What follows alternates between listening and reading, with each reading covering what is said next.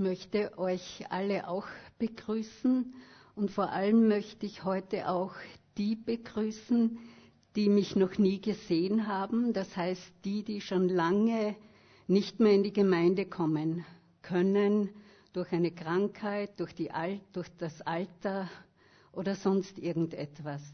Deswegen möchte ich euch, die ihr nicht kommen könnt, besonders begrüßen und wir können, können es uns fast nicht vorstellen, wie schmerzlich es sein kann, wenn, wenn ich schon viele Jahre nicht mehr kommen kann.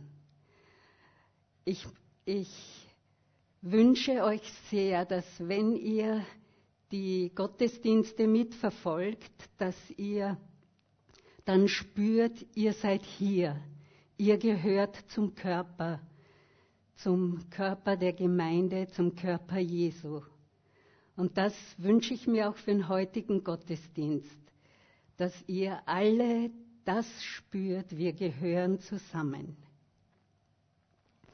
Eines möchte ich noch erwähnen. Die meisten von euch wissen ja, dass ich blind bin. Das heißt, ich kann keinen Augenkontakt mit euch haben. Und das kann für manche sehr äh, verwirrend sein. Deshalb schlage ich euch vor, für die, die es verwirrend ist, die dürfen die Augen zumachen. Das wird mich nicht stören, außer ihr fangt zum Schnarchen an. okay, wir fangen jetzt an. Wir werden uns mit dem Markus-Evangelium beschäftigen, Kapitel 3, Verse 1 bis 6. Unser Hauptthema ist, wenn der Zorn und die tiefe Trauer sich treffen. Wir werden uns zuerst aber mit, den, mit der Synagoge beschäftigen und dann mit dem Thema, wenn der Zorn und die tiefe Trauer sich treffen. Zuerst lese ich den Text Markus 3, 1 bis 6. Als Jesus ein anderes Mal in die Synagoge ging, war dort ein Mann mit einer verkrüppelten Hand. Die, die einen Vorwand suchten, um Jesus anklagen zu können, beobachteten aufmerksam, ob er ihn am Sabbat heilen würde. Steh auf und komm nach vorn, sagte Jesus zu dem, zu dem Mann mit der verkrüppelten Hand. Und den anderen stellte er die Frage, was ist richtig, am Sabbat Gutes zu tun oder Böses, einem Menschen das Leben zu retten oder ihn zu töten. Sie schwiegen. Er sah sie der Reihe nach an voll Zorn und zugleich tief betrübt über ihr verstocktes Herz. Dann befahl er dem Mann, streck die Hand aus. Der Mann streckte die Hand aus und sie war geheilt. Die Pharisäer jedoch fassten, sobald sie die Synagoge verlassen hatten, zusammen mit den Anhängern des Herodes den Plan, Jesus zu beseitigen.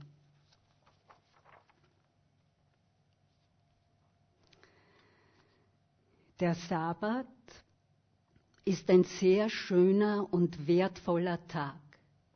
Gott selbst war der Erste, der ihn so richtig genießen konnte. Nachdem er Himmel und Erde ins Werden gerufen hat, ruhte er.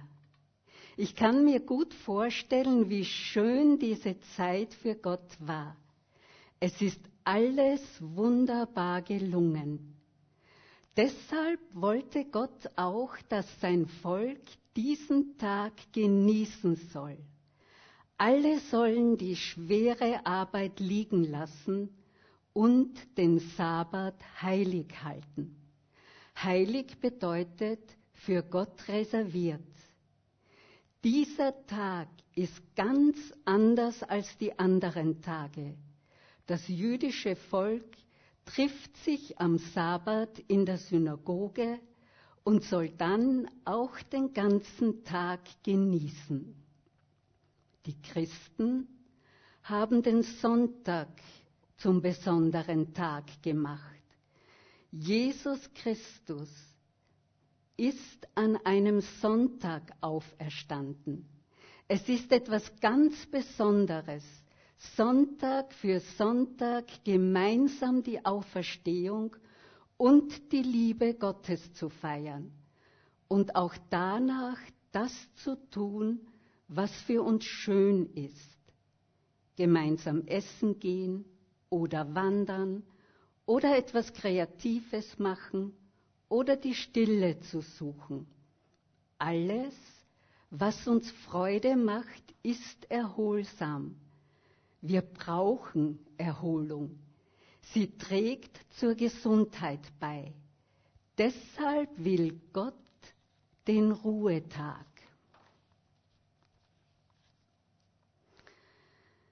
Leider wurde mit der Zeit der Sabbat eine Belastung für die Menschen. Die Pharisäer haben viele Gesetze auf diesen Tag gelegt. Niemand durfte kochen. Alle mussten darauf achten, nur eine bestimmte Strecke zu gehen. Niemand durfte unterwegs Ehren pflücken und die Körner genießen und so weiter und so weiter. Die Freude über den Sabbat wurde durch fromme Gesetze wie mit einer ganz schweren Decke zugedeckt. Die Pharisäer waren immer auf Kontrolle unterwegs. Ich lese ein Beispiel aus dem Markus-Evangelium. An einem Sabbat ging Jesus durch die Felder. Seine Jünger fingen an, am Weg entlang Ehren abzureißen und die Körner zu essen. Da sagten die Pharisäer zu ihm, Hast du gesehen, was sie da tun? Das ist doch nicht erlaubt. Jesus entgegnete, der Sabbat ist für den Menschen gemacht, nicht der Mensch für den Sabbat. Der Sonntag ist für den Menschen gemacht, nicht der Mensch für den Sonntag. Wir leben in einer Zeit, in der der Sonntag zum Genießen da ist. Niemand würde uns etwas verbieten.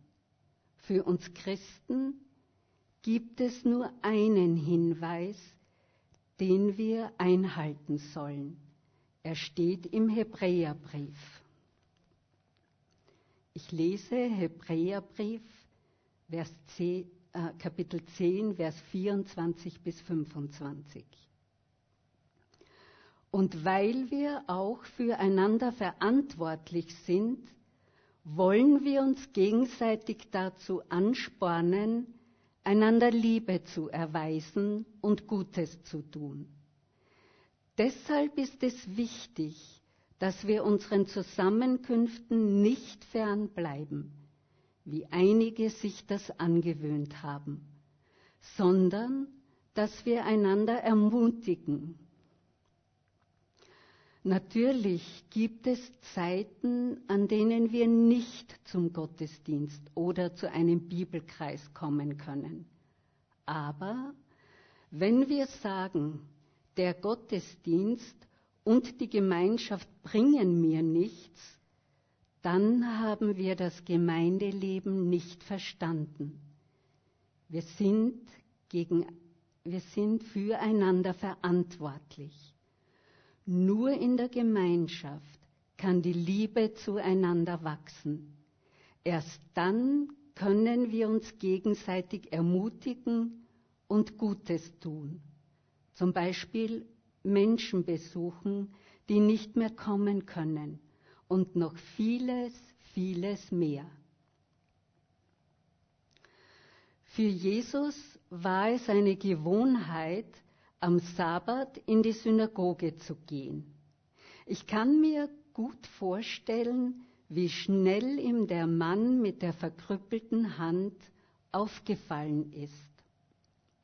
Vielleicht hat er auch sein schmerzverzerrtes Gesicht gesehen. Möglicherweise konnte dieser Mann nur mit großen Schmerzen arbeiten und seine Familie mit Nahrungsmitteln versorgen. Vielleicht hat er auch gespürt, dass er das nicht mehr lange schafft. Auch den Pharisäern ist dieser Mann aufgefallen. Durch ihre Religiosität konnten sie seine Schmerzen nicht wahrnehmen. Sie haben nur an ihre Gesetze gedacht, an Gesetze, die Gott niemals wollte. Einige der Pharisäer dachten daran, Jesus anklagen zu können und ihn zu beseitigen. Sie waren voller Hass und Eifersucht. Ihnen waren die Schmerzen des Mannes egal. Wenn Menschen religiös werden, verlieren sie die Liebe zu ihren Mitmenschen. Wenn wir uns an Gesetze klammern, die Gott gar nicht will, dann werden wir hart und voller Hass. Wir werden Menschen hassen, die die Freiheit in Jesus Christus leben. Jesus zeigt uns in unserem Text, wie diese Freiheit praktisch aussieht. Versetzen wir uns in die Synagoge, in der Jesus war.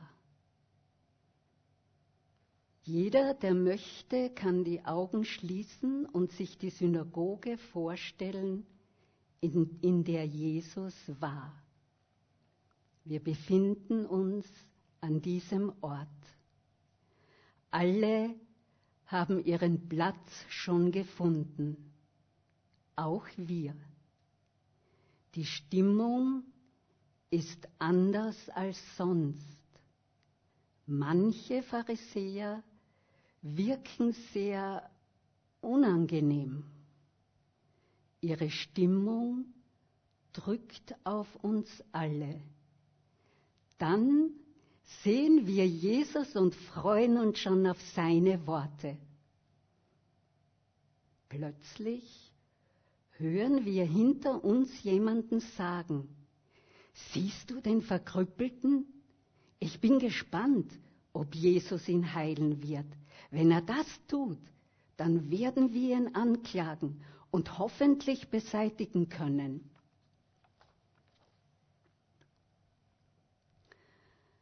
Danach ruft Jesus den Kranken nach vorne.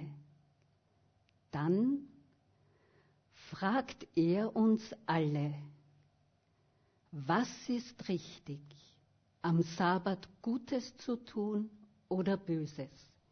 Einem Menschen das Leben zu retten oder ihn zu töten? Die Antwort liegt auf unseren Zungen. Sie ist ganz einfach, aber niemand sagt etwas. Es ist so unglaublich still.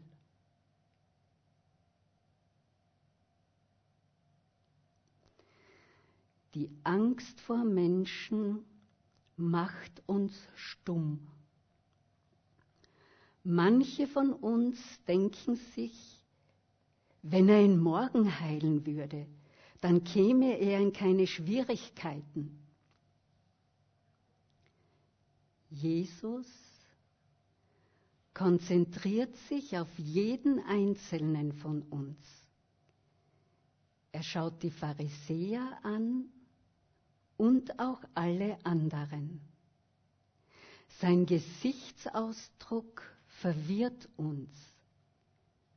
Wir sehen gleichzeitig Zorn und eine tiefe Betroffenheit. Nach dieser unangenehmen Stille heilt Jesus den Kranken. Seine Schmerzen wollte er sofort beseitigen. Mit Angst verlassen wir die Synagoge. Draußen stehen die Pharisäer zusammen und reden ganz aufgeregt miteinander. Sie wollen gemeinsam mit den Anhängern des Herodes Jesus beseitigen. Mit Leuten, die ihnen im normalen Leben nicht sympathisch waren. So etwas passiert oft, wenn Menschen etwas Grausames vorhaben.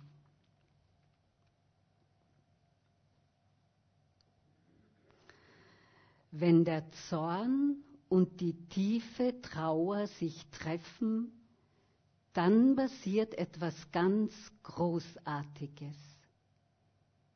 Wenn der Zorn und die tiefe Trauer sich treffen, dann passiert etwas ganz Großartiges. Der Mut gewinnt an Kraft und diese Kraft führt uns in die Freiheit. Leider gehört, leider gehört immer wieder der Zorn für uns Christen zu den Sünden. Wir unterdrücken ihn. Er darf nicht sichtbar werden. Bei Jesus wurde er aber sichtbar. Wir gehören zu seinen Nachfolgern. Deshalb ist es wichtig, den gesunden Zorn zu lernen. Jesus hat uns gezeigt, wie der gesunde Zorn aussieht. Er hat eine Begleiterin. Der Zorn und die Trauer ergänzen sich. Beide haben ihre Stärken und Schwächen. Der Zorn kann sich leicht in Hass verwandeln und der Hass will unbedingt Rache ausüben. Das ist die Schwäche des Zorns. Die tiefe Trauer kann sich in Mutlosigkeit verwandeln.